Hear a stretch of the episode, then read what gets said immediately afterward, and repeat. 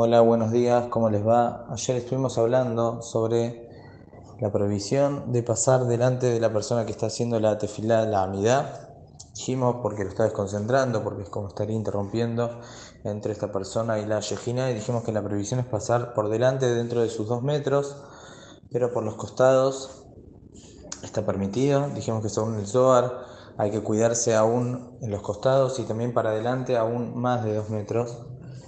Y también hablamos sobre que mientras que esté por delante de él, aunque esté de costado, digamos, en diagonal a él, dijimos que también en ese caso hay que cuidarse de jatajila, ya que hay opinión de algunos poskim que sostienen que en ese caso también está prohibido, ya que lo desconcentra. Ahora, ¿qué pasa una persona que se puso a hacer amidad en un lugar que no corresponde? Que no, no es un lugar eh, propicio para hacer amidad y molesta a la gente, la gente quiere pasar. La en ese caso es así. Vamos a decir que hay un salón en el Beta Knesset donde se hace tefila, que en realidad puede estar parado esta persona en cualquier lugar del salón para hacer tefila, nada más que justo hay un pasillo por ahí, pero que se suele tapar en el momento de la tefila, no es que se puso en un lugar eh, incorrecto. Entonces en ese caso no se puede pasar, por más que el único lugar para pasar es por acá, en ese caso va a tener que esperar a que su compañero termine de hacer la amida. Pero si se paró en un lugar donde no corresponde y se puso a hacer tefilá en un lugar donde no tiene que hacer tefilá, en el pasillo, quizás en, no en el horario que puede llegar a haber gente ahí haciendo tefilá o en, una puerta, pero que no tiene que estar ahí o cosas por el estilo, entonces en ese caso sí va a estar permitido pasar. Lo, lo mejor sería que no, pero en caso de necesidad se va a poder.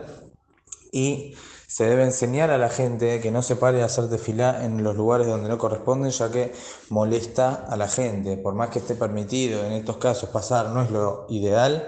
Entonces por eso hay que cuidarse de no hacer tefilá en un lugar donde molesta.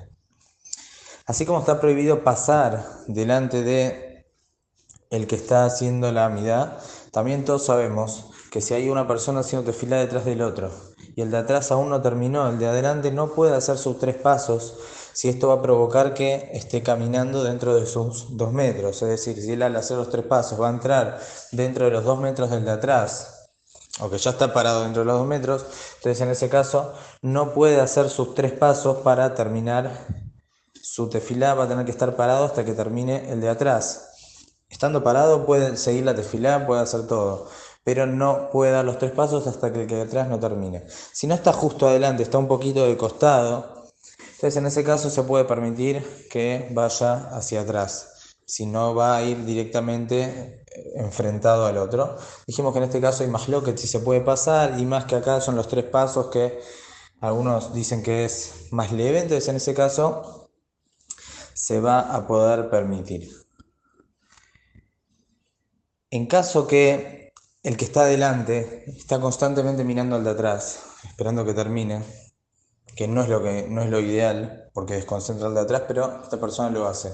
Y el de atrás ya se está desconcentrando, se está incomodando, que la persona que está adelante lo mira y se está poniendo nervioso, entonces en ese caso el de atrás le puede decir, le puede hacer una seña, que haga los tres pasos y se vaya, ya que de esta manera, si todo el tema de no dar los tres pasos es para que no lo desconcentre y así se está desconcentrando peor, entonces en este caso se permite. Mm. No hay diferencia en esto si el de atrás vino a pararse a hacer amidad detrás del otro, después que el otro ya empezó. Así uno está haciendo amidad, en la mitad de la amidad uno se paró atrás. Entonces uno puede decir, bueno, vos viniste a la mitad, no hay diferencia. De todas maneras, no puede hacer los tres pasos para atrás. Hay una pregunta muy frecuente que siempre se hace. ¿Qué pasa si hay tres personas haciendo amidad?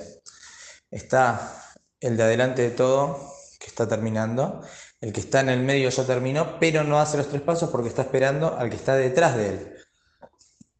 ¿Qué pasa con el que está primero?